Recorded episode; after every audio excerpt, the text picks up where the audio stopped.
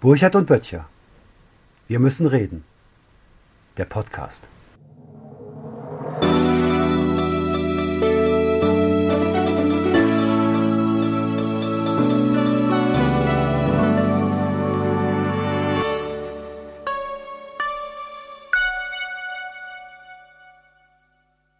Hat es mit dem Vorspann geklappt? Ja, heute? es hat geklappt, ganz Ah, wunderbar. ich habe auch keine Flöte dabei. Hallo Sven. hallo, hallo Matthias. Ähm, schön dich zu sehen. Wie immer, Dankeschön, dass du da bist und dass du Zeit hast für mich. Ich versuche jetzt, ähm, ich muss mal ganz kurz, ähm, auch wenn ich normalerweise so tue, als wäre niemand da außer dir. Also ich kann nicht ignorieren, dass wir gelegentlich Gäste und Zuschauer haben. Ich finde das total toll. Ich möchte einmal ganz kurz in diese Kamera zum ersten Mal in meinem Leben was sagen. Vielen Dank, dass ihr da seid. Ähm, ich habe die Kommentare alle gelesen. Wir kommen gleich zum herrlichen Vorschlag, dass wir eine Stiftung zur Rettung des Paradieses Schleswig-Holstein gründen sollten. Das können wir vielleicht dann noch zwei Minuten vertagen. Und die Frage, ob wir das alles vorher konzipieren, ähm, das habe ich mich auch gefragt, weil ich dann immer denke, ja, eigentlich ja, aber dann machen wir das nicht, was wir konzipieren. Das ist ja eine ganz verwegene Art von, von Irrsinn. Jetzt bin ich bei dir. Also, wenn wir irgendwas besprochen haben, ist das hier mit Makulatur und ähm, Matthias, was machen Ich will wir? auch gerne noch was sagen zu unseren Ja, du. Zuschauern. Das haben wir sogar abgesprochen tatsächlich. Also erstmal freue ich mich über jede Mail. Ich schaffe es nicht sofort, sie zu beantworten, aber ich verspreche, das zu tun. Besonders bedanken möchte ich mich bei Dirk, der nämlich so hingerissen war von meinem Flötenspiel. Sven, ich habe übrigens das Gefühl, du konntest das gar nicht wirklich schätzen. Ich habe das nochmal nachher gesehen und ich habe an deinem Gesicht gesehen, es hat dir nicht wirklich gefallen. Und du hast dir noch Doch. nicht mal so gut. Doch, nee, komm, jetzt kannst du dich nicht rausreden, aber was der Dirk, Doch. der Dirk, der Dirk hat daraus einen Klingelton gemacht. Und ich glaube, ich darf es verraten, es wird eine grandiose Homepage geben für unsere Sendung. Deren Ja. Namen wir nicht verraten werden, aber im Download-Bereich wird es diesen Klingelton als Premium-Inhalt geben für alle unsere Zuschauer, die damit natürlich vor ihren Freunden Eindruck schinden können und natürlich auch das Nummern belegen können, wie das Finanzamt, den Sparen oder sonst irgendwas, damit man richtig gewarnt ist. Also ich sag euch, da geht's so richtig ab auf unserer neuen Homepage, aber das ist natürlich noch Zukunftsmusik. Hm. Ich würde dann auch, ich meine, ich, ich darf ja da, ich finde den ganz toll. Ich würde dann so einen Warnhinweis. Das hilft jetzt nicht mehr, das ist zu spät. Ich finde den so Ich toll. bin tief gekränkt, ich werde nie wieder Ja. musizieren. Nie wieder. Nie Doch, wirklich. nein, gut, das wäre ja auch ganz schön. Ja. Nein, ich würde Okay, wenn du mich so bittest, okay, nächstes Mal bringe ich meinen. Jagdhorn mit. Ich, ich spiele Jagdhorn. Ich habe mir mal eine Geige gekauft, soll ich die mal rausholen? Die kann ich überhaupt nicht spielen. Das wäre sicherlich auch unheimlich reizvoll. Finde ich Wenn auch. Das mal hören möchte. Wahnsinnig laut Ja. und klingt, wenn ich sie anfasse, wahnsinnig schrecklich. Wir sollten Nein, eine Rubrik daraus schön. machen. Ja, nein, nein, aber ich möchte noch was sagen. Ähm, Ich habe auch Kommentare gelesen. Äh, Ich traue mich ja meistens nicht so richtig, aber es wurde auch moniert, äh, dass wir Witze machen über Sachen, über die man eigentlich nicht lacht. Und das können wir vielleicht nochmal erklären, warum wir das tun. Wir machen das nicht, weil es uns nicht ernst wäre, sondern ich glaube, es gibt eine Gattung des Humors, den sogenannten Galgenhumor. Äh, Den äh, stimmt man dann an, wenn man den Strick um den Hals hat. Das wäre vielleicht ein bisschen zu, sozusagen zu pessimistisch, aber ich glaube, dass Humor eine Erkenntnisquelle ist. Und Lachen ist so ähnlich wie Weinen. Es bringt wieder was in Bewegung und man kommt irgendwie wieder in den Fluss. Und ich glaube, dass Lachen und Humor eine Erkenntnisquelle sein können. Und bitte, wir verhöhnen niemand. Das ist, glaube ich, eher die Aufgabe der anderen, oder? Ja, machen wir bestimmt nicht. Also ich, auch das, wie gesagt, wir sind ja total gut vorbereitet. Ich war auch auf diese Ja. Bemerkung vorbereitet, natürlich. Natürlich. Natürlich äh, von daher würde ich doch, ähm, da uns keiner zuhört, gestehen, dass ich, ähm, wir sind ja nicht direkt in einer Sandkiste groß geworden, du und ich. Also wir kennen uns und schätzen uns, aber wir kennen uns auch andererseits gar nicht so gut. Und ich mache jetzt, gestehe jetzt, dass ich nach den Telefonaten mit dir dachte, ähm, ich hole jetzt gleich meine Frau und meine Freunde rein, weil das ist wirklich einfach amüsant. So. Und das ist auch der eingebaute Sinn, dass wir uns dafür hoffentlich nicht verstellen müssen. So. Und das, ich, ich, das ist bei mir irgendwie nicht aufgesetzter Humor. Ich finde, nehme das auch alles. Ich, es ist sehr ernst, aber das heißt ja nicht, dass wir es ernst nehmen müssen. Ich glaube, Absolut. das hat Tucholsky gesagt. So, trotzdem ist die Frage, und heute sind wir ja regelrecht äh, ernst. Ähm, was machen wir? Genau. Also wir werden am Anfang natürlich die Schlagzeilen der Woche nochmal durchkauen. ne? Ich habe extra die Beißerchen nochmal geschärft. Dann wollten wir, glaube ich, über das Reservat Schleswig-Holstein sprechen. Da habe ich ganz viele Fragen an dich und ich glaube, ich habe dich da nie hinreichend überhaupt zur Geltung kommen lassen. Ich dachte mal, das wäre ein Scherz, aber das ist ja ganz ernst damit. Dann wollte ich nochmal in unserer Rubrik Wege aus der Selbsthilfe ähm, ein paar Vorschläge machen, wie vermeide ich eigentlich irre zu werden an dieser Zeit. ja, das ist meine ja. Lebenshilfe-Rubrik. Ich habe auch so einen kleinen Verlag. Ich gebe da so, das ist so der Herzschmerz-Verlag, der, da gibt's Wege aus der Selbsthilfe. Viele kleine Bändchen mit, mit kleinen Anleitungen zum unglücklichen Leben. Ich mache Verspannungskurse auch, äh, Stressaufbau mhm. und so all solche mhm. Dinge. Ne? Ja, ja. Da, da würden wir heute in Fortsetzung dieser Geschichte zum Thema Erzählen vielleicht heute über das Spielen sprechen, aber mal gucken, ob wir davon irgendwas schaffen. Wir sollten aber trotzdem anfangen. Es gibt, ich habe gesehen, ich weiß nicht, ob dir das auch schon aufgefallen ist, so in den Straßen laufen ziemlich viele Menschen mit so Gesichtsbedeckungen rum. Und ich habe da mal gefragt und dann habe ich gehört, da soll es so ein Virus geben. Mir ist das entgangen. Nein, komm, das, das hat sich ja schon rumgesprochen. Nein, ich so. muss das, also ganz im Ernst, und das habe ich, das ist das Einzige, worauf du auch vorbereitet bist. Ich habe mir das, die Kritik meiner guten Freundin Bea sehr ernst genommen, weil ich seit vier Wochen vergesse, eins zu erwähnen, auch wenn das jetzt nicht Humor ist. Ich muss es trotzdem jetzt mal loswerden. Wenn ich zu diesem Virus noch was sagen darf, über den wir ja gar nicht mehr so viel sprechen wollen und dann doch tun, ähm, das ist etwas, was die ganze Zeit mir runterfällt, obwohl das auf meinen Zetteln steht. Ich habe manchmal Zettel, also ich schreibe die ganze Zeit Zettel, weil ich die ganze Woche an jedem Thema dran bin. Ähm, die, die Studien, und das sollte man zumindest mal vermerkt haben, die Studien von Pfizer und, und Moderna sind, sind insofern beendet worden, als etwas geschehen ist, was man in der Medizin- und Studiengeschichte noch nie gemacht hat. Man hat die Placebo-Gruppen durchgeimpft. Das war schon vor vier Wochen im New England äh, Medical Journal. Und die gute Bea hat zu Recht jetzt nochmal auf hingewiesen und gesagt, das solltest du zumindest mal mit Matthias auch mal auf den Tisch tun, weil mhm. der, der Sachverhalt ist so interessant. Normalerweise, einfach zur Erklärung, macht man es eben so, es gibt diese 20.000 mit Wirkstoff und die 20.000 mit Placebo, was auch immer das ist. In diesem Fall nicht Kochsalz, ist völlig un unerheblich. Und natürlich lässt man bis zum Studienende die Placebo-Gruppe unberührt, weil man ja sonst gar nicht beurteilen kann, was der Wirkstoff macht, sowohl an Wirkung als auch an Schaden. Und es ist tatsächlich völlig untergegangen, nicht nur im Mainstream, sondern auch auf unserer Seite des Tisches, dass diese Studien, also dass aus ethischen Gründen die Placebo-Gruppe geimpft worden ist. Die Studie läuft zwar noch zwei Jahre oder anderthalb Jahre, daran ändert sich nichts, aber du hast keine ähm, Probanden mehr ohne Wirkstoff. Darf ich mal den Anwalt des Teufels spielen, damit auch deutlich ja. wird, worin die Ungeheuerlichkeit steht? Du sagst, aus ethischen Gründen wurde das abgebrochen. Das heißt, äh, es wäre unverantwortlich in Anbetracht dieser genau. gewaltigen Katastrophe, Menschen nicht mit dem wirklichen heilsbringenden, für immer immunisierenden, völlig, ich hab, was habe ich gelesen, nebenwirkungsfreien Impfstoff ja. zu versorgen. Und insofern hat man das abgebrochen und hat die alle geimpft, um sie zu schützen, weil man gesagt hätte, also jetzt ist Wissenschaft nachrangig, hier geht es um das nackte Überleben. Genau. Das ist die Begründung. Aber nochmal, das gibt es eigentlich nicht. Man macht es nicht in Studien.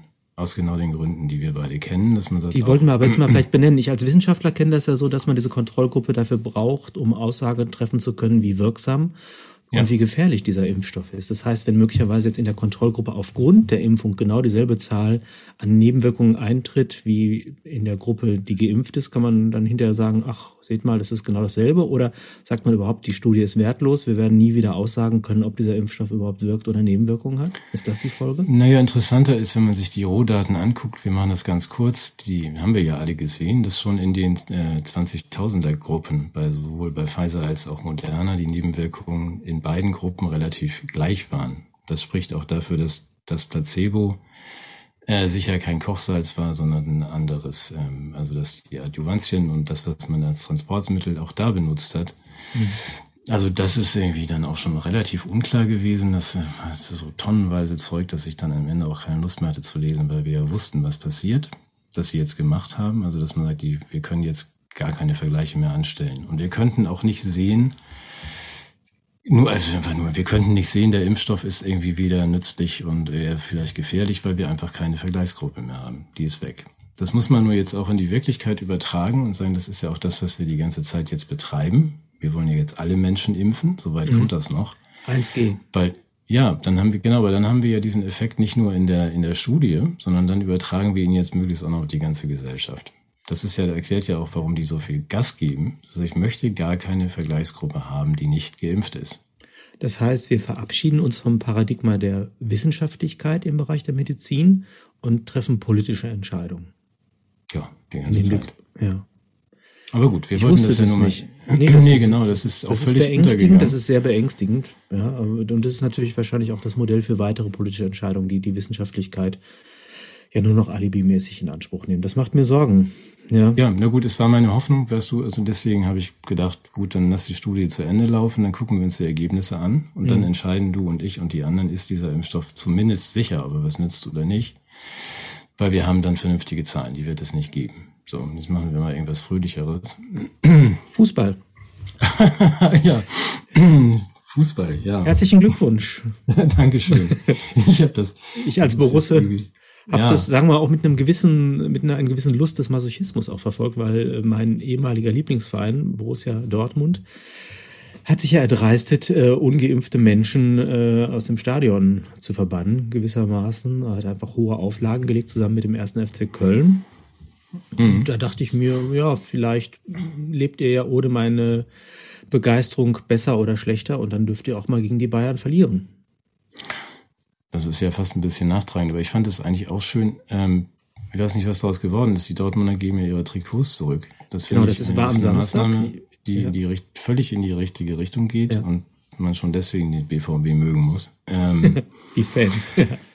ja, nee, wirklich. Und dass man, das ist natürlich der, der richtige Weg und das ist das, was mir so insgesamt in Deutschland komplett fehlt. In anderen Ländern ist es ja so, wenn du nach Frankreich guckst und sagst, äh, ich, ich weiß ja nicht, wie, ob es überall so ist, aber die, die Supermärkte sind schön leer und die Leute gehen nicht mehr essen, und zwar die Geimpften wie die Ungeimpften. Das ist ja eine kollektive Antwort.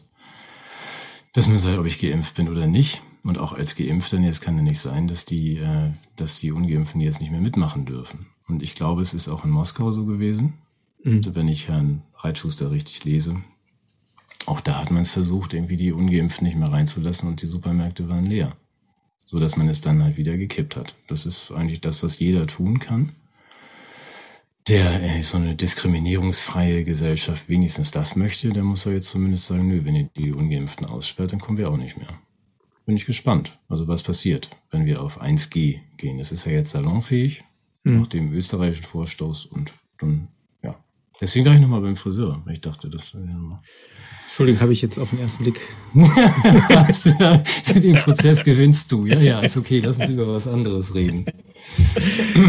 Ist ja gut. Nein, nein, ich finde das einen wichtigen Punkt, ähm, weil es ist ja nicht nur so, dass die eine Macht über uns haben, sondern wir haben ja auch eine Macht. Ich mag das immer nicht, diese Konsumentenmacht stark zu machen. Also wenn man nur sagt, ja, wenn ihr nicht wollt, dass es Kinderarbeit gibt, dann kauft doch die Sachen aus den reichen Ländern. Ähm, dann verlagert man eigentlich eine politische Entscheidungsfrage auf die Markt, in die Marktfrage hinein. Und das führt dann wiederum dazu, dass einige Menschen sich das leisten können, ihrer, ihrer Marktmacht zum Ausdruck zu verleihen und dann den teuren Trigema-Pulli zu kaufen. Der wird ja übrigens von diesem Affen genäht. Ich weiß nicht, ob du das kennst, diese Trigema-Werbung.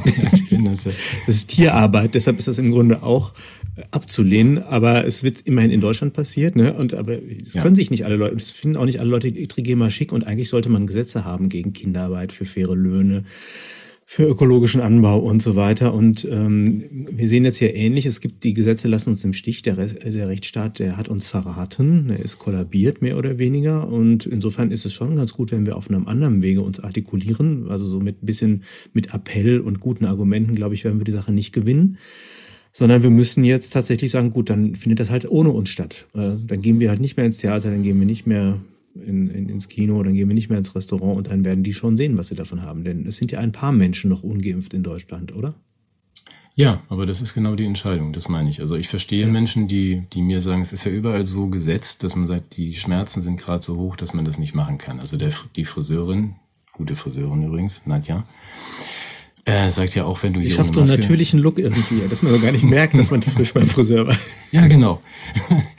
Aber dann auch das, ähm, man sagt, die Bestechungsgelder sind gerade so hoch, dass sie, dass sie funktionieren und die Strafen sind auch gerade so hoch, dass sie funktionieren. Also wenn Nadja mich da ohne Maske sitzen lässt, selbst wenn ich einen Attest oder sonst was, ist ja egal, dann kostet das 500 Euro. Ja, und der ähm, impfende Arzt im Impfzentrum kriegt halt irgendwie doppeltes Gehalt. Diese Schrauben sind alle richtig gesetzt, finde ich. Ja. Und das, da kann der, deswegen kann ich dem Einzelnen auch keinen Vorwurf machen, dass man jetzt sagt, ich lege jetzt meine Arbeit nieder. Das tun ja auch genug. Oder lass mich aussortieren, weil ich ungeimpft bin. Das kann sich einfach nicht jeder leisten. So. Aber dieses Abstimmen mit den Füßen, also dass man sagt, nee, aber dann gehe ich halt nicht ins Kino. Ich verzichte auf bestimmte Dinge. um zu signalisieren, nein, ich möchte nicht, dass diese Diskriminierung stattfindet. Das kannst du ja machen. Das kann ich sogar als Geimpfter machen, ne? Also ja, ja, gerade als Geimpfter. Ja, ja. Also, dass die Ungeimpften, wir werden ja sowieso, wir können die ja gar nicht boykottieren, wir dürfen ja gar nicht mehr rein. Stimmt. Das ist, das ist die Aufforderung. Schule schwänzen geht nicht, wenn du Schulverweis hast, ne? Ja. Richtig. Wirkt ja nicht so überzeugend. genau. Demonstrieren und streiken, wenn man eh schon ausgesperrt ist. Ja. Hm, bisschen spät jetzt, Kinder. Das wäre eine tolle Geste, ne? Wenn das ja, so aber das ist das, was die Franzosen ja machen und was die Moskowiter auch gemacht haben, dass man sagt, ja, dann, dann gehe ich da eben auch nicht hin. Wenn du mein, aber dazu gehört ein, ein Bewusstsein, das mhm. sehe ich in Deutschland nicht. Ich kann es nicht beurteilen. Ich kenne nicht alle Deutschen. Bei vielen fehlt mir das. Also wenn ich dann über mhm. die, so das sehe, was aus dem Ausland kommt, an, an Clips und an mhm. Zeitungen und so weiter, die liest hier keiner. Ähm, da ist die, die Verfasstheit und die Verfassung ein bisschen anders mhm. als hier. Sind wir ähm, lahmer als Menschen in, in, Deutschland mit unseren demokratischen Überzeugungen oder hat Merkel das geschickter gemacht? Ich weiß nicht, ob du es mir im Vorgespräch gesagt hast oder jemand anders, dass Macron grobe Fehler gemacht hätte, indem er die Eskalation zu massiv gemacht hätte, während Merkel das wunderbar macht, die Temperatur immer nur langsam zu erhöhen, sodass sozusagen der, der Sprung nicht so spürbar ist und eigentlich ist man immer schon zu spät mit seinem Widerstand, weil man schon viel zu viel verloren hat und mhm. ne, die nächste Stufe gar nicht so böse. Ich finde das sehr weich, wie sie die Eskalation vollzieht und trotzdem so einen manifesten Raum schafft. Also sind, sind wir sozusagen Mieten in, in Widerstand? Oder ja, das waren wir ja schon besser? immer. Also die, mein gut, da hat ja, glaube ich, wir wollen ja jetzt nicht zu weit, aber die Franzosen und auch die Russen haben ja zumindest ein bisschen Revolutionserfahrung. Also auch, mhm. ähm, das haben wir nie so richtig hinbekommen, glaube ich. Mhm. Das ist, äh, wir sind stark in der Verwaltung. Also unser erst 1860 zu bauen zusammengebautes bundesrepublikanisches Land. Ja, also da wären wir jetzt in einem längeren Gespräch über, was ist das eigentlich Deutschland? Aber diese, die, die, die Republiken, die dann zusammengewachsen sind, die können natürlich hervorragend verwalten. Das ist so ein Kontinuum durch die, mhm. durch die getrennte und gemeinsame deutsche Geschichte von Preußen an. Aber Widerstand und Revolution haben wir eigentlich nie gekonnt. Also wollen wir jetzt nicht zu weit gehen. Aber das ist jedenfalls, Merkel macht das sehr geschickt. Sie macht das mhm. seit 16 Jahren sehr geschickt. Und was ich jetzt aber ähm, bedenklich finde, zumindest aus der Marketing-Sicht, ist, dass Merkel ja jetzt auch die Psychiatrisierung und die, die Verschwörungstheoretiker freigegeben hat für die Psychiatrie sozusagen. Das sind ja Menschen, die sich aus der aus der Debatte verabschiedet haben, die den Boden der Fakten verlassen haben. Und das kommt mir nur leider bekannt vor. Also, dass man sagt, äh, mhm. Andersdenkende werden dann betrachtet als ähm, Geistesgestörte und können in eine Klinik Hast du da eine aktuelle Quelle für? Also ich kenne vieles Schreckliches ja, und Merkel den Satz noch nicht. Das hat sie diese Woche Doch, Mitte, Mitte der Woche hat sie das abgesondert und das muss man dann im Zusammenhang sehen, weil ich sehr, auch wie gesagt, deswegen Marketing, wenn Steve Bannon irgendwie in den USA so die, die Wandschmiererei raushaut, die in Deutschland erscheint, ne? also Ungeimpfte ins Gas und dann drunter schreibt, für die ganze Welt, ich hab's euch ja gesagt, dass die sind böse, die waren immer böse und sie werden immer böse bleiben. Dann muss man halt sich ein bisschen vorsehen, weil wir leben, du und ich, jetzt im Inland gefährlich. Mhm. Aber auch wenn du ins Ausland gehst, nach Baltimore oder Mailand, musst du ja erstmal erklären, nee, ich bin nicht einer von den Deutschen, die sowas wieder an die Wände schreiben. Haben wir schon mal darüber gesprochen, da wünschten ja. wir beide uns, die Führung dieses Landes würde deeskalieren, aber ja. sie eskaliert. Und das wird das natürlich auch. Irgendwann. Ja, das wird noch fröhlich, äh, wenn wir über die Taliban sprechen, weil das passt gerade ah, ja, ganz gut. Das, das wollten wir nämlich noch, weil da, da ist ja offensichtlich, äh, ich habe da überhaupt keine Ahnung von. Ich habe plötzlich gemerkt, dass mal ein Tag ohne Corona-Schlagzeilen in der Bild es lief. Und wir sahen da schreckliche Bilder von Flugzeugen und äh, souveränes Krisenmanagement seitens der Bundesregierung, glaube ich, im Hinblick auf mhm. die Evakuierung der äh, deutschen Staatsangehörigen. Es wird auch weiterhin, glaube ich, eine weitere, eine Migrationswelle äh, damit äh, legitimiert. Aber mm, ich weiß, dass du noch was auf dem Herzen hast zum Thema Taliban und das würde mich total interessieren, weil ich mich mit dem Konflikt tatsächlich überhaupt nicht beschäftigt habe. Und da würde man sagen, da ist doch sowas wie revolutionäres Potenzial. Da schafft man es, eine Besatzungsmacht äh, sagen, beiseite zu räumen. Da hat man 20 Jahre Brunnen gebaut und Mädchen Lesen beigebracht. Ich erinnere mich noch an den Beginn des Einsatzes. Ich glaube, das mhm. hing zusammen mit diesem mhm. 11. September. Da sollten wir eine eigene Sendung zu machen, aber wie auch immer. Und man hat dann versucht, die Demokratie mit Flächenbombardements, glaube ich, in äh, muslimische Länder zu bringen, wenn ich mich richtig erinnere. Und hat dann versucht, die Bundeswehr, die ja eigentlich vor allem einen Verteidigungsauftrag hat, im Hinblick auf Ertüchtigungseinsätze und Bewässerung zu nutzen. Das war so mein Wissen. Und dann habe ich aber auch, ich glaube, vor 20 Jahren mich aufgehört dafür zu interessieren. Was ist mhm. inzwischen passiert und was war da wirklich los? Nein, das wäre in der Tat zu, zu viel wahrscheinlich. Das wollen wir jetzt auch gar nicht machen. Auch das ist ja wieder deprimierend. Aber die Talibaninnen, also dass sie sich jetzt befreien, Entschuldigung, das ging jetzt nicht anders, dass sie sich, dass sie sich jetzt befreit haben. Also das, ich wundere mich über die Verwunderung des Mainstream, dass das jetzt passiert. Also wenn man sagt, ich besetze ein Land, ähm, dann entsetze Und ich be irgendwann. Befreien, befreien. Ja, gut okay, biete mal was an als äh, Befreier, ja. dass die Bevölkerung total überzeugt, wie Hochzeitsgesellschaften sprengen. Dann gehe ich wieder Mit weg. chirurgisch präziser genau. Drohnen-Militärtechnik. Tortenhebertechnik, ja. Dann, oh dann gehe ich, dann gehe ich irgendwann wieder raus aus dem Land und ja. wundere mich, dass die eigentlichen, ähm, die vorher an der Macht waren, zurückkommen und sagen, ja gut, Dankeschön. Mhm. Das ist, also mich wundert, dass das jemand wundert. Und ich wollte nur auch, dass der Rahmen nicht so richtig hergestellt wird. Das kann man ganz kurz machen. Die, die Taliban waren ja schon mal an der Macht. Die Taliban waren äh, um 2000 herum in Washington in, in äh, harten Verhandlungen mit den Amerikanern über die Pipeline, ob die jetzt weitergebaut werden darf über afghanischen Boden und ob man bitte die Opiumproduktion wieder ordentlich hochfahren kann, weil das wollten die Taliban eben nicht. Da hat man sich nicht geeinigt. Die, Tali die, die Opiumproduktion war im Keller und die Pipeline stand damit still. So. Und die äh, Taliban haben wohl damals gedacht, ja, das kann man ja mal machen mit den Amerikanern, weil sie sind ja ein souveränes Land. Und ähm, man muss sagen, verrückt diese Taliban, oder? Ja, total irre, dass die sich einbilden. Das sind crazy Typen. Wahnsinn. Ja, dann, dann so souverän Glück, sein zum und so. Glück für unsere Handelswege. Ja. Wir erinnern uns, dass Horst Köhler über diesen Satz gestolpert ist. Ähm, Richtig. Kam es, kam es ja dann zu einem Anschlag eines ähm, Saudis, der sich in Afghanistan versteckt hat. Und deswegen sind die Taliban weggesprengt worden. Also man muss da schon den Zusammenhang auch sehen. Wir haben den 20. Jahrestag der, nicht nur der Afghanistan-Befreiung, sondern auch den 20. Jahrestag von 9-11. Und wenn man dann sagt, jetzt gehen sie wieder weg, dann darf man sich nicht wundern, dass die Taliban zurückkommen. Was ich schön finde, ist, dass die Taliban bei Twitter bisher nicht gesperrt werden, solange sie sich an die Regeln halten, Begründung von Twitter, äh, wohl aber impfkritische Mütter in den USA gesperrt werden. Und dazu die schöne Bemerkung der Taliban an uns, hört auf, uns hier irgendwie zu dissen, ja, als irgendwie, dass wir irgendwelche Fehlinformationen, ihr habt nur Fehlinformationen, ihr lebt unter dem Regime von Facebook. Schönen Gruß aus Kabul. So, ah, selten waren die westlichen, selten waren die westlichen Werte so sexy, oder? Ja, es ist ein Traum. Gut, wir wollen jetzt trotzdem das nicht verniedlichen. Wir wollen auch nein, nicht den Eindruck nein, erwecken, nein, wir wären nein. jetzt für die Taliban oder wie der grünen Abgeordnete, dessen Namen ich nicht mal kennen möchte, der sich gefreut hat, dass sie da gewonnen haben. Das ist ja nun auch albern. Aber die Selbstgerechtigkeit von uns, auch da in diese Richtung, dass man sagt, nee, also Kinder, ihr habt da irgendwie echt verkackt. Sorry, 20 Jahre, ihr habt nichts Gutes da angestellt. Jetzt sind die Taliban wieder da. Und wir okay, haben ja doch einige Menschen dahin geschickt, die ihr Leben verloren haben, ne, die man, denen man vielleicht erzählt hat, dass das eine gute Sache sei. Ja, oje, das war auch nicht besonders lustig mit den Taliban, ne? Ähm, nee, aber die Opiumproduktion ist wieder ganz weit oben. Mal gucken, wie sie sich da einigen. Also, was wir nicht vergessen, dass der gewisse ähm, Dienstleister heißen die, glaube ich, in Neusprech, auch in den USA, davon leben, dass das funktioniert. Der Drogenhandel. So, jetzt also davon will ich überhaupt nichts wissen. Nein, genau. Wir wollen ja nicht, über das sollen wir nicht reden. Drogen wollen wir nicht drüber reden.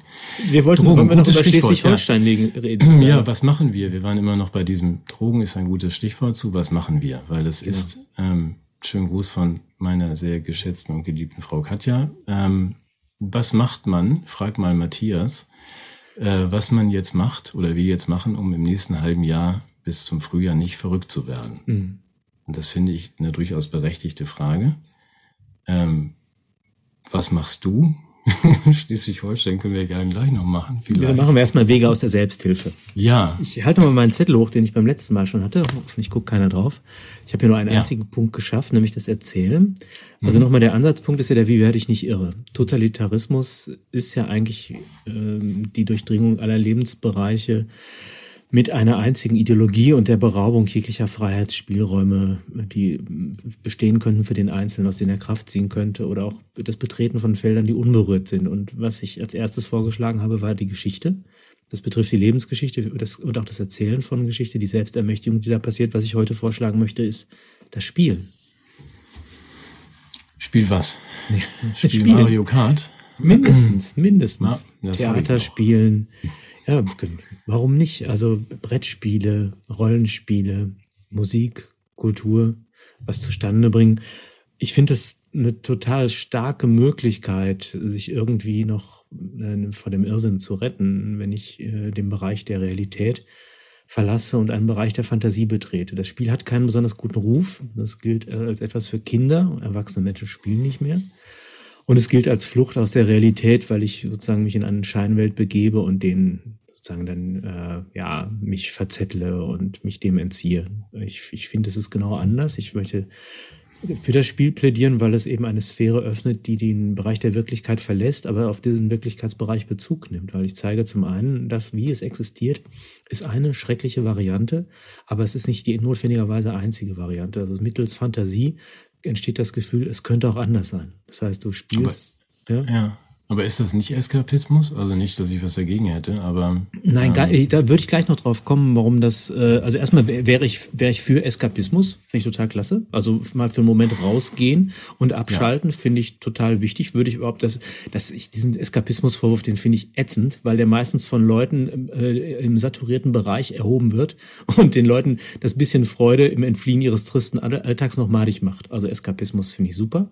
Finde ich total klasse. Aber ich, ich würde sagen, es ist mehr als Eskapismus. Also erstmal, ich hoffe, du gehst mit. Ich glaube, im Spiel äh, schließt sich mir eine andere Realität als die gegebene und ich kriege ein Gespür dafür, dass das, was ich mir vorstelle, auch Ursprung einer neuen Wirklichkeit sein könnte. Das heißt, ne, ich, ich hab, merke, dass politische Verhältnisse nicht in Stein gemeißelt sind, sondern dass ich mit den Mitteln meiner eigenen Fantasie auch der Geburtsort für neue Verhältnisse sein kann. Das wäre das Erste. Also überhaupt wieder das Beleben von Fantasie finde ich schon total klasse im Rahmen des Spiels.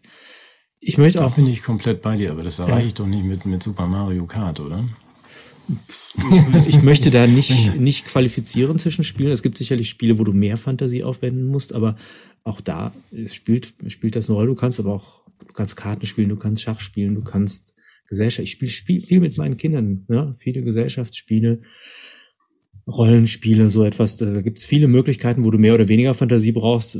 Lass uns die Digitalprodukte in dem Zusammenhang nicht diskutieren. Ich möchte noch einen anderen Punkt benennen, weshalb ich Spiel gut finde, weil du sowas wie eine Regelhaftigkeit auch hast. Ne? Du hast zumindest ein Minimum an Regeln, also irgendeine Vereinbarung. Wir spielen jetzt mal eine Rolle.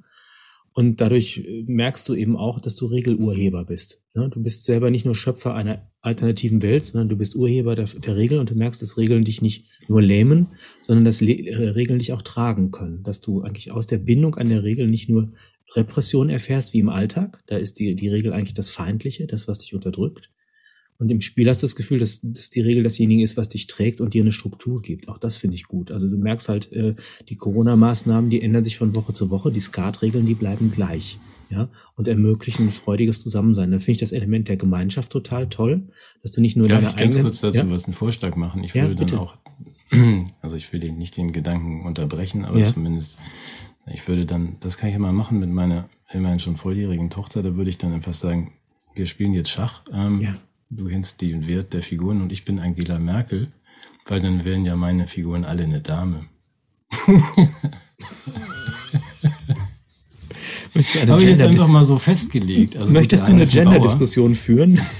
Nein, ich möchte nur einfach sagen, das ist ja ein guter Gedanke, dass man sagt, ja. es gibt ähm, genau. beim Schach, nein, es sind jetzt nicht alles Damen. Genau.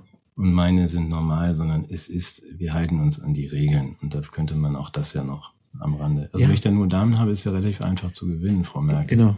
Das ist genau. aber nicht erlaubt. So, und jetzt entschuldige, dass ich dich unterbrochen habe. Nee, ist aber ist ein schöner Punkt. Das ist tatsächlich der Punkt, dass die Regeln Verlässlichkeit schaffen, ja, und eben, aber auch eben in gemeinsamen Aushandlungen veränderbar sind. Also wir haben jetzt hier so ein großartiges Kartenspiel aus dem Harry Potter Kosmos, das ich mit meinen Jungs spiele und das war einfach zu schwer. Das, das baut so auf in verschiedenen Stufen. Und dann haben wir gesagt, wir ändern die Regeln und bauen da selber nochmal einen Steigungsfaktor ein, der es für uns leichter zu bewältigen macht. Und das, da haben wir gemerkt, also die, die Regeln sind beweglich und gestaltbar. Sie sind nicht uns aufoktroyiert wie im politischen Raum, wo es auch anders sein sollte. Ja, also die Demokratie ist ja gerade die Beteiligung der Regelbildung von allen, aber das erleben wir ja momentan nicht so. Aber im Spiel kann ich sagen, erlebe ich mich als regelgetragen und als regelmächtigen Menschen. Und insofern habe ich einen Raum, der unberührt ist von den totalitären Tendenzen der Gegenwart, der mich davor schützt, irre zu werden. Ja, aber ich und, finde, das muss noch ein blöder, blödsinniger Gedanke. Ich weiß, geht Ja, bitte, bitte. Nein, ich gehe dir total auf den Keks. Ich nein, finde, ich liebe ja, dich dafür. Nein, die, die Vereinfachung der Regeln finde ich ja auch gut. Dass genau diese Freiheit habe ich, wenn wir das absprechen. Aber im Moment sind mir die Regeln für für die vielen ja fast zu einfach. Und ich sage jetzt einfach, ich habe jetzt ein Kartenspiel mit 52 mal Peaks 7 und wer sie zieht, hat gewonnen. Das ist ein ziemlich ödes Spiel mit Update-Möglichkeit. Gut, schon wieder richtig unterbrochen. Ich bin einfach. Aber es gibt jetzt ein neues Kartenset zum Download, wo du das komplette Bad Blatt hast. Du bringst mich ja. aber auf einen schönen Gedanken mit dem Kartenspiel. Ähm, meine, einer meiner Lieblingsautoren, Fernando Pessoa, ich weiß nicht, ob du den kennst, oder wahrscheinlich liebst du ihn genauso wie ich, hat die Situation des Menschen in der Entfremdung und in der Einsamkeit beschrieben wie eine Karte, die aus einem alten Kartenspiel stammt, ohne dass alle, irgendeine andere Karte noch da wäre. Also man ist sozusagen rausgefallen. Es gibt keine verwandten Karten, es gibt kein Regelwerk, in das man sich einpassen könnte. Und diese mhm. Isolation, das ist die politische Lage, in der sich viele von uns befinden. Ja, also das, was wir als selbstverständlich kannten, die Beziehungen, in denen unser Pik 7 seinen Sinn ergibt, nämlich ohne Buben und ohne Karten, die ich nachziehen kann, die keine Pik 7 sind, hat, gibt die Pik 7 ja auch keinen Sinn, weil wir das Ensemble der anderen brauchen. Und ich glaube, dass es auch Erfahrungen von Kontext und Eingebundenheit sind, die in diesem Spielkosmos für uns äh, möglich werden, die uns äh, mit einer gewissen Form des Glücks sogar, ich würde es wirklich als Glück bezeichnen, versorgen können, die uns auch ermöglichen, durchzuhalten in diesen schlimmen Zeiten. Ich halte das, halte das für wichtig. Mhm. Und den Punkt, den ich noch bringen wollte, vor deiner subtilen Einlassung im Hinblick auf die Pik 7. Äh, subtil. Ich und subtil. ähm, Vorsicht. Ist der, der, ist der der Gemeinschaft ich glaube auch, das ist eine, eine Form eben von, äh, von unmittelbarem Handlungsdruck entlasteten Gemeinschaftsgefühl ist. Also wir, wir stellen nicht etwas zusammen her, wir kämpfen nicht gegen etwas, wir sitzen nicht gemeinsam in einer Falle, sondern wir erleben eine Befreiung der Gemeinschaft zu einem Höhenflug der Seelen möglicherweise, wenn es wirklich ein schönes, entspanntes Spiel ist. Vielleicht noch einen weiteren Punkt zum Spiel. Ähm, um den Eskapismusvorwurf auch zurückzuwerfen. Du weißt, wie unsere Sendung möglicherweise hätte heißen können, nämlich Katharsis.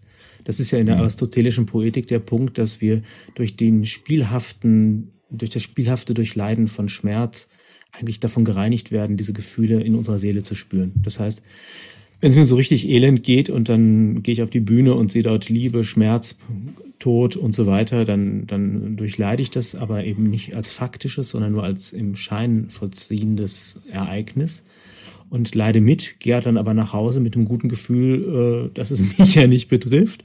Und das ist wie so ein Peeling für die Seelen. Also das heißt, die ganzen schwarzen Partikel werden rausgeschrubbert wenn ich auch solche dramatischen Situationen im Spiel durchlebe und zugleich weiß, das ist alles nur Schein. Ja, ich finde, das äh, sollte man nicht unterschätzen. Und dann haue ich jetzt nochmal mit der großen Zitatekeule um mich, Herr Friedrich Schiller.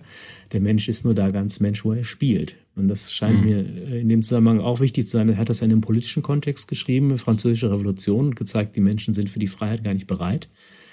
Und sie müssen sich erst daran gewöhnen, und zwar über Kunst und über das Spiel. Auch ein interessanter Gedanke. Also ich den, weiß nicht, ob ich dich überzeugen kann, aber was, spielst, was spielt ihr denn eigentlich? Erzähl mal. Du kannst mir, mich überzeugen, da würde ich doch gern noch mal ganz kurz einhaken, wenn ja. ich mich schon so, ähm, wenn ich schon so viel glücker war durch den Vortrag. Aber das ist ja gerade genommen. Also, und deswegen ist deine Gegenseite kennt den Wert des Spiels ja auch. Ja, klar was du gerade beschrieben hast, also das ist ja nicht nur ähm, das Schauspiel selbst, also dass der Schauspieler jetzt irgendwie dann den kathartischen Moment, um Gott, ich bin ja zum Glück gar nicht gestorben, ich habe das ja nur gespielt, mhm. das hat ja auch was mit dem Publikum zu tun. Ja, klar. Gerade. Und das Gleiche ist dann eben auch beim Krieg in kurzen Hosen, beim Fußball ist es ja auch nur so, dass man, das ist ja auch eine kriegerische Auseinandersetzung, eigentlich zum Glück stirbt dabei keiner.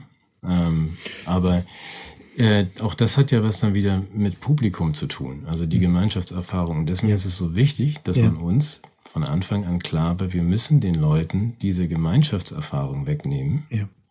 des Spiels und der Kultur und des Theaters und des Zusammen etwas stellvertretend zu erleben. Also dass man sagt, da, das gibt's jetzt nicht mehr hier, Fußball. Jetzt gibt's ja inzwischen wieder ein paar Zuschauer, aber nur Geimpfte. Aber das ist ganz Also ohne wichtig, Masken, man während meine Menschen Tochter in der trennt. Schule mit diesem Gesichtslappen sitzen muss. Das musste ich loswerden. Da hatte meine Frau darum gebeten, dass ich diesen Satz Ja. sage. Ich, ich finde es unsäglich, dass wir, dass wir Elfjährige maskiert in, in, in, in, Gebäude zwingen, während so ein ganzes Stadion die Orgie erlebt. Aber es ist letztendlich, es war trotzdem schal und hohl. Aber du hast völlig recht, dieses Unterbinden dieses Elements, dieser Gemeinschaftserfahrung, der kathartischen Erfahrung. Was die probieren, ist ein bisschen zirzensik. Das war also Panem et Circensis, Brot und Spiele. Das heißt also sozusagen Attrappen. Aber ehrlich gesagt, es hat ja keiner Bock. Es war ja diese komische, ich sage immer Fußball-WM, Fußball-EM, da haben wir uns beide überhaupt nicht zu geäußert. Dann war diese Olympiade, da hatte auch keiner, glaube ich, wirklich Bock drauf. Ja, und auch, ich glaube auch, dass die, die Freude an der, an der Bundesliga so nach und nach bröckelt und weil uns das nicht zu. Ich möchte das gar nicht diffamieren. Das ist eine tolle Sache, so, so ein Stadionerlebnis. Auch wenn man jetzt kein Bayern-Fan ist und deshalb eher selten gewinnt. Ähm, trotzdem Oh. gibt- kann man, oh, Ersatz, ich glaube, ja, ja, ja. Würde, als würde ihr nie gewinnen. Das ja. Ja, gut, mal, mal sehen, wie es weitergeht. Jedenfalls glaube ich, dass wir das uns nicht rauben lassen können, wenn wir das zu Hause machen. Das scheint mir wichtig zu sein. Und ich glaube, Ja, dass mir geht's besser, seit ich, seit ich mit meinen Jungs hier Harry Potter Spiele spiele. Ah, ich will ja keine Werbung machen, aber Kartenspiele, ich liebe Kartenspiele. Ja. Was machst du? Du, Schach, ich, wirklich? Meine Tochter spielt ohne mich Gitarre. ähm, aber das liegt nur daran, dass ich keine Zeit dazu habe und ähm, ich nehme mir das jetzt einfach mal zu Herzen. So, Schach, ja, Schach, nee, das würde ich, ähm, ich habe ja demnächst ganz viel Zeit, das wieder extrem aufzufrischen. Ich habe sehr, sehr viele, nachdem ich das 20 Jahre nicht gemacht habe, wieder Nachhilfebücher und viele Partien hier liegen. Und sogar Apps gibt es da, Oh, mein Lieber. Also, ich bin auch ausgestiegen. Ich habe ja damals, als man in die DDR gefahren war, musste man immer Zwangsumtausch machen. Und konnte ja dafür eigentlich nichts kaufen, so richtig. Und ich habe mir ganz, eine ganz tolle Eröffnungsbibliothek gekauft. So, Da gibt es ja auch diese ganzen russi- russischen Schachbücher. Also ich liebe die, die Bücher und ich habe sie ehrlich gesagt, ich war zu doof, ja, aber ich habe sie trotzdem gesammelt und habe es als Jugendlicher trotzdem nicht kapiert, worum es da ging. Aber Wie zu doof, äh, so die Eröffnung durchzuspielen. Ja, das, hat, das war mir immer so anstrengend. Ich war eher so ein romantischer Schachspieler. So, so ohne viel Überlegen. Alles Damen. Meine sind alles Damen. Ja, Ah. sowas. Ja, ja. Okay. Oh mein Gott. Aber wir haben ja hoffentlich Zeit. Ne? Wir haben hoffentlich nicht Zeit. Das ist ja gerade der Punkt. Nochmal zurückzukommen auf Katjas grundsätzliche Frage. Wie Ja. werden wir nicht verrückt? Ein Hinweis ist ja gut. Ähm, äh, Spielen ist gut, ähm, sich irgendwie nochmal neu zu erzählen. Äh, wir haben sicherlich Möglichkeiten und trotzdem, da kann ich auch, nur aus meiner Situation hier ist es ja zumindest so, dass ich vor die Tür darf. Und ähm, irgendwie haben wir mit Klammern mitgesprochen. Bei uns war es schon vorher so, dass für uns war Quarantäne der Normalzustand. Von daher ändert sich nicht so viel, außer dass wir jetzt einen äh, dreifach geimpften brauchen, der für mich zum Rewe fährt. Ja, und das ist ja das Einzige, was ich herstellen muss. Ähm, neben den Fragen, die natürlich meine Tochter genauso betreffen, mit, wie deine, deine Kinder. Also auch wenn sie schon ein bisschen älter ist, wie soll man denn bitte schön einen Führerschein machen unter 1G? ähm, und so weiter und so fort. Mhm. Das sind eher die Fragen, die mich dann beschäftigen. Und wie werden wir dabei nicht verrückt? Also Darf ich noch eine Geschichte tun? erzählen? Ja, du hast das ja vorgeschlagen, lernen. dass das passen könnte. Nee, äh, ich würde gerne von einem Verwandten was erzählen. Das passt vielleicht jetzt ganz gut, nämlich mein Onkel. Der hat 35 Jahre im Lockdown gelebt und ist nicht verrückt geworden. Vielleicht war er vorher Das schon ein bisschen mal, ich, ich, exzentrisch. kenn, ich kenne ein Stichwort und Ja. ja. stört es dich, wenn ich rauche? Weil das ist ja, das ist ja so schön in dieser, Sendung. Der ist Raucher. Der versucht das geheim zu halten. Ja, in Wahrheit ist der Jetzt guck doch Raucher. mal weg, ey. Das Der ja genießt das Leben. Achtung, Achtung. Der hat jetzt Ja, gerade Leute, Spaß. jetzt erzähl du mal deine jetzt Geschichte bitte jetzt. los moralisieren. Der hat gerade. Spaß. Das darf gar nicht Matthias, so, sein. So, du okay. wolltest was erzählen? Ja, ich erzähle jetzt was. Genau, das ist der richtige Ich Moment. kenne ein Stichwort. Genau. Ja, dann erzähle ich das mal, weil es nämlich ganz aktuell ist. Ich ähm, hatte einen sehr spannenden Menschen zu meinem Onkel, der war ja zunächst mal in der Biologie ähm, als promovierter Biologe bei der Entschlüsselung der DNA beteiligt. Das war in unserer Familie, die eigentlich aus eher einfachen Verhältnissen kommt, eine große Sensation. Und er galt immer so ein bisschen als Mischung aus Genie und Wahnsinn und ist dann ähm, aufgrund einer beruflichen ja, Konstellation einfach seinen Job verloren, äh, in eine Krise geraten und hat im Grunde seine gesamte Existenz aufgegeben und ist dann zu meinen lieben Großeltern gekommen, 1981, wo ich ihn auch gesehen habe. Und diese Großeltern, die hatten eine alte Schule gekauft, weil sie Flüchtlinge waren und so eine Dorfschule sich da irgendwie einrichten wollten. Und in dieser Dorfschule hat dann auch mein Onkel sein Leben gefristet und hat entschieden, dass er sich mit Papierkunst beschäftigt. Und zwar wollte er, ähnlich wie Immanuel Kant in der Philosophie das System allen, möglichen Denkens äh, formuliert hat, wollte er das System aller möglichen Papierfaltfiguren entwickeln und auch diese Entwicklung demonstrieren, indem er eigentlich alles faltet, was irgendwie nur faltbar ist. Und das habe ich erstmal mit einer gewissen Amüsement begleitet, habe auch gesehen, wie er da zwischen den Papierfiguren saß und hat da alles Mögliche gemacht. Und alle haben gesagt, gut, dass der eine Beschäftigung hat, der ist so ein bisschen gaga oder so. Ich habe ihn immer geliebt und auch sehr ernst genommen. Als ich mit dem Studium begonnen hat, da hatte er mir einen großen Teil seiner Bibliothek überlassen. Alle Philosophiebücher hat er mir gegeben. Die sind hinter diesem Vorhang übrigens, aber weil das da unordentlich ist, darf das keiner sehen. Mhm. Und ähm, das war immer ein spannender Gesprächspartner. Irgendwann wollte er mich nicht mehr sehen, aus welchen Gründen auch immer. Und ich habe ihn dann sehr, sehr lange nicht gesehen. Und 2016 ist er einsam verstorben, nach 35 Jahren in der, im Lockdown. Und hat meine Mutter ihn gefunden, tot, äh, allein in der Wohnung. Also er hatte keine Personaldokumente, er hatte keine Krankenversicherung, hat wirklich aus eigener Kraft gelebt. Und meine Mutter hat mir dann gesagt, du, äh, der hat jede Menge Papierfiguren hinterlassen, die ganze Schule ist voll. Und ich dachte, ja, ruf mal den Altpapier an, das müssen wir alles vernichten. Und dann bin ich mit meiner Mutter da durchgegangen nach der Beerdigung und habe halt gesehen, dass es ein gewaltiger Kosmos an Werken ist, die wirklich an die einen erschlägt. Das beginnt mit Insekten, geht dann über, über, über Tiere, Vögel, ähm, Architektur, vieles, vieles andere mehr erschließt sich da also Raum für Raum, als ob so ein Insektenschwarm über einem Haus sich irgendwie niedergelassen hätte. Und ich habe direkt gemerkt, dass das ist was ganz Kostbares, das darf ich nicht vernichten. Und habe tatsächlich dann noch, äh, damals gab es noch öffentlich-rechtliche Medien, ähm, ja. mit dem WDR in Verbindung gesetzt und die haben einen Kulturbeitrag daraus gemacht. Und es gibt auch einen schönen Podcast. Darf ich den be bewerben hier? Ja, wir werden es diesmal schaffen, ähm, was wir sonst nie schaffen, äh, Links zu. Im, Sonst mache ich mal ein Foto auf unserer Homepage. Also ja, das, das kannst du auch, weil viel, das heißt, Moment, es ist, ja, das ist ja viel Information für mich. Erstens Links, ja, aber es gibt keinen, das ist ein, ein Radio oder ein, oder ein Genau, es gibt eine Radioseite. Es gibt ja, eine Radioseite. spannend. Die Bilder, die werden spannend, auch? genau, die gibt's auch. Das war sogar Grimme-Preis nominiert für den Online-Grimme, ganz knapp gescheitert. Und es okay. gibt einen wunderbaren fünfteiligen Podcast, der heißt Der Weltenfalter. Das also gehört zu den erfolgreichsten Kulturbeiträgen des WDR. Weshalb okay, ich das jetzt erzähle, ist, ja, das ist also einfach sehr, sehr anrührend, weil man einfach sieht, wie Menschen mit sehr, sehr bescheidenen Mitteln in größter Armut und in größter Isolation eigentlich doch ein karges, aber doch erfülltes Leben führen können. Also es war ein, geistiger Selbstversorger, es war in jeder Hinsicht jemand, der ohne Einkommen gelebt hat, aber eine unglaubliche Ausdruckskraft in sich getragen hat. Und wenn ich das Haus betrete, dann ist das so, als wäre da eine andere Zeit. Also die Zeit ist irgendwie wie, wie aus goldenem äh, ja, Bernstein oder so irgendwas. Die fließt langsamer. Man hat das Gefühl, da hier sind keine Medien, hier ist keine Digitalisierung. Hier atmen die Papierfiguren irgendwie diese ganze gefaltete Zeit, die er da hinterlassen hat.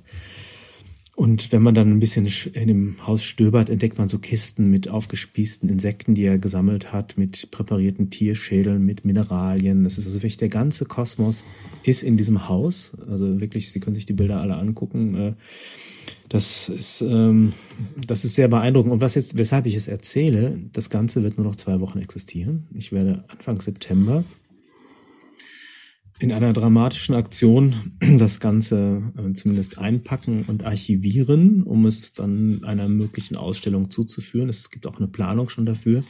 Aber es ist für mich ein ganz großer Schritt, weil ich eigentlich die Idee hatte, das als, als Museum zu erhalten und andererseits genau wusste, ich, ich schaffe es nicht. Also spätestens mit Corona und den Finanzkrisen, die daraus resultieren, findet sich niemand mehr, der bereit ist, dafür irgendwie Geld herzugeben, sowas zu erhalten. Also es ist im Grunde ganz Schlimmes, was ich da tun muss.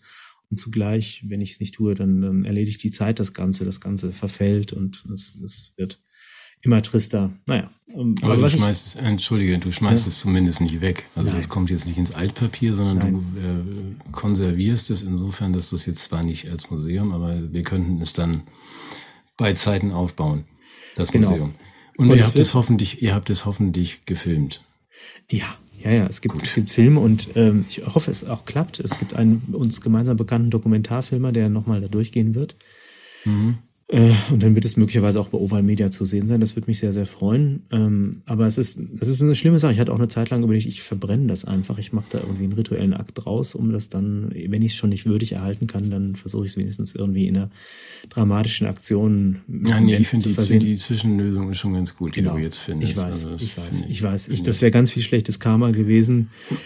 Und aber andererseits, was will man da machen? Aber weshalb ich das erzähle, ist, dass es eine Form von von innerer Durchhaltekraft gibt, die eben aus diesem spielerischen Umgang, die eben schöpferisch und nicht selbstzerstörerisch ist, einen Kosmos schafft. Ich, ich könnte mir vorstellen, dass bei aller Einsamkeit da auch glückliche Momente waren, nämlich in dem Moment, wo du ein Werk geschaffen hast, von dem du weißt, das wird dich überdauern. Ich finde das ein, auch das einen tröstlichen Gedanken. Also warum werde ich nicht irre? Also das Weil ist ich- ein, ein melancholischer Gedanke, wenn ich ehrlich sein darf. Also eben, ich verstehe Ja, aber in Idee. Krisenzeiten finde ich, ist melancholisches Glück schon besser als Depression. Ja, oder? das stimmt. Du hast ja recht, ich folge dir ja auch. Aber das heißt, äh, da dein äh, Onkel ja alles schon gefaltet hat, was man falten kann, müssen wir jetzt äh, noch die Alternativen, also man könnte jetzt noch was aus Streichhölzern bauen, das hat wahrscheinlich auch schon jemand gemacht. Ich verstehe die Idee. Ich empfinde das auch als tröstlich, aber ich sage, es ist nicht ei- uneingeschränkt tröstlich, weil das heißt, als Rezept für die nun kommenden sechs dunklen Monate muss ich mir etwas überlegen, was dem entspricht, weil ich hier nicht mehr rauskomme. Ich Naja, du, wirst, du wirst sicherlich ein hervorragendes Buch schreiben, vermute ich mal. Oder ein Drehbuch. Ja, wahrscheinlich, Ja, oder? ja, Komm. aber- ja, Ja, aber ich das- find, kennst du das nicht auch, wenn man mit sowas fertig ist, dass sich das toll anfühlt? Was, ein Buch? Ja. Hat ein Buch. Ja, ja, ich ziehe das. Und wenn du das in der Hand vor. hast, dann kommt es vom Verlag und dann da gibt es tolle Bücher. Ich habe hier auch ein paar. Zum Beispiel hat der, kennst du diesen Sven Böttcher? Der Jetzt tu das, ja, tu das mal weg. Den kenne ich. Das ist wenn man das, geworden. ja, das ist super. stimmt. Und wenn man das dann in der Hand Ja. hält, das ist doch toll. Ja, und das, Ja. und das gilt auch für Das einen Kuchen, den man. Das finde ich das ist überhaupt nicht abgesprochen. Habe ich auch sowas? Ja, ich kann auch mal ein Buch hochhalten. Halt- halt ein Matthias Buch hoch. Burchardt oder so. Nein, der Burchard, der. Soll ich mal ein Buch von Matthias Der Burchard? lässt Das ist schreiben. peinlich. ne? Der schreibt nicht. Der lässt das schreiben. Ah, um Da Gottes Willen. Leute für sowas. Der spricht lieber. Ja. Nein, aber jetzt, das ist aber eigentlich, wenn du jetzt nicht, oder sag, wenn du noch irgendwo hin möchtest mit mir, dann nehme ich mit. Nein. Sonst würde ich jetzt glatt die Kurve kriegen wollen. Ja, sagen, bitte. Weil noch optimistischer werden und sagen, äh, statt alles zusammenzufalten, außer Merkel würde ich gern zusammenfalten, aber sonst, also statt nur zu falten oder rote Punkte auf alles zu machen, ähm, sollten wir vielleicht auch nochmal über die Stiftung Schleswig-Holstein reden. Ich, ich, weil das ist ja vielleicht dann, das verbindet auch deine Fantasieideen und das Spiel und dann vielleicht sogar einen ähm, Fantasy-Ausblick nach vorne, weil ich habe. Da würde ich kurz einen Satz noch sagen, damit das Ja, nicht missverstanden wird. Ähm, so nach Ja. dem Motto jetzt hier, der Burchard spielt und uns Böttcher rettet unterdessen die Welt. nee, ist, um Gottes Willen. Ja. Nee, was ich, ich äh, ist natürlich, das ist kein Ersatz für politisches Handeln. Das wäre problematisch, wenn ich sage, jetzt geht mal alle Falten und ignoriert die politische Realität. Das wäre nicht der Gedanke, aber ich glaube, dass wir eine Balance brauchen. Nochmal hier Wege aus der Selbsthilfe. Äh, dass wer nur politisch kämpft und sich niemals dessen vergewissert, äh, woher die Kraft für diesen Kampf stammt oder wofür sich das Kampf, Kämpfen lohnen würde, dass der sich einfach erschöpft. Also das ist der Punkt, glaube ich. Äh, Ich möchte jetzt wirklich, der Eskapismusvorwurf, den, du hast mir den nicht gemacht, aber ich will nicht, Nee. dass der aufkommt. Ähm, deshalb völlig wahr, du hast recht, wir müssen das Zeug auch abräumen. Also das ist nicht die meine Perspektive, jetzt vergesst den Kram und äh, setzt euch alle hin und, und bastelt irgendwas. Ne? Nein, aber deswegen, deswegen habe ich versucht jetzt an der Stelle oder versuche es nochmal. Das ist, weder rette ich die Welt. Das ist diese Grauzone, in die ich mit dir jetzt rein möchte. Also, dass man, deswegen hast du zu Recht auch dieses eine Buch, ja, das kann man auch ganz gut lesen, weil das ist auch eigentlich ähm, reine Fantasy und Spielerei im zweiten Teil. Ich habe im ersten Teil versucht, Bill gerecht zu werden und zwischen den Zeilen steht hoffentlich, den wir letzte Woche mal angespielt haben, zwischen den Zeilen im, im größeren Endteil des ersten Teils steht ja eigentlich, was für ein finsterer Plan das ist und dass wir diesen Psychopathen äh, ent, entmachten müssen, schleunigst. So, ich habe ihn am Anfang versucht, so habt ihr getan, das würde ich ihn verstehen. So wie letztes Mal. Ja, im zweiten Teil ist es nur so, das ist ja in der Tat eine wahnsinnig kühne und naive und kindliche äh, Vorstellung, dieses Team Mensch irgendwie in die Welt rufen zu können. Ich habe ausdrücklich gesagt, das geht erst nach einem Knall und einem Crash, genau. Oh, herrlich. Super, ja. ja. Kann auch dazugehören. Ähm, das wusste ich, das ist ein sehr schmales Buch. Also man sagt, wir leben jetzt, schreiben uns auf unsere Fahne Güte und ähm, bedingungsloses Grundvertrauen und wir schaffen die Politiker ab und würfeln das Parlament aus und so weiter, dass man dann sagen kann, pff, ja, witzig, Sven. Und das, die gleiche Reaktion habe ich natürlich auch, wenn ich sage, wir wollen Schleswig-Holstein oder wir wollen das Saarland. Die erste Reaktion ist, ist ganz lustig, lustig. Und die, Ehrlich gesagt, habe ich am Anfang auch als Scherz. Genau, und die, die ah, genau. zweite Reaktion ja. ist in deinem Fall, dass man, dass man sagt, das geht ja sowieso nicht. Das stimmt. Oder vielleicht kommt die dritte auch noch hinterher, dass man aber sagt, ja, aber eigentlich wäre das ganz cool. Und die habe ich, ich jetzt, jetzt kurz vor der dritten. Ich bin jetzt kurz vor der ja, dritten. Deshalb würde ich heute gern mehr das, von dir hören dazu noch. Ich bin dann nochmal. Das ist immer noch diese Grauzone, dass ich sage, okay, ich will nicht von der Realität jetzt behelligt werden, dass das ja realistischerweise betrachtet ja gar nichts wird und dass das nicht geht. Darum geht es mir überhaupt nicht, sondern dass man sagt, aber wenn wir, kennst diesen Satz von mir, wenn die Welt aus Marzipan wäre, dann würde ich jetzt schon sagen, wir haben uns hier auseinandergelebt, wir haben uns entzweit, ihr wollt euer Grundgesetz nicht mehr, ihr wollt mit Maske rumlaufen, ihr wollt äh, ungeimpft ins Gas schicken und so weiter. Okay, in Frieden und Freundschaft, ich möchte ein anderes Land. Und ich muss auch gar nicht so viel bemühen, so viel Fantasie, weil es dieses andere Land annähernd zumindest eine ganz gute Basis mal gab. Und zwar bis Corona und, oder bis, bis Frau Merkel kam und hieß Bundesrepublik Deutschland oder so. Da waren ganz gute Ansätze dabei. So, und da muss ich also jetzt gar nichts irgendwie herbeigeistern und sagen, ich will da jetzt wie eine neue Verfassung und eine Philosophenrepublik. Darf ich an der Stelle mal gerade applaudieren? Ja. Das, das, das, ich, das höre ich total mit großem Wohlgefallen. Ja. Äh, das, Wie schön. Das jetzt und nicht, nein, nein, nicht. Das, ich, ich würde gerne auch nochmal begründen, warum ich das so gerne höre. Ähm, weil natürlich die Gelegenheit für politische Utopien jetzt groß ist. Das heißt, wir können uns jetzt auch alles aus Marzipan träumen, aber wir hatten die Welt ja schon mal aus Brot und Wein. Das heißt, ja. die Bundesrepublik gab es, die hatte, war sicherlich nicht perfekt, aber die hatte all das, was, was wir heute vermissen, durchaus noch. Und sie hat den Funktionsbeweis erbracht. Im mhm. Unterschied zu diversen Utopien, die den erst noch erbringen und die toll klingen, die dann genau. aber scheitern können. Und deshalb höre ich das so gerne. Entschuldigung, wenn ich dich unterbrochen habe. Immer, immer gern. Also ich habe den Gedanken ja noch zu fassen nochmal. Das ist für mich eine Grauzone und nicht Sven geht jetzt voran und äh, nimmt jetzt Schleswig-Holstein ein und das ist realistisch. Das ist mir erstmal völlig egal.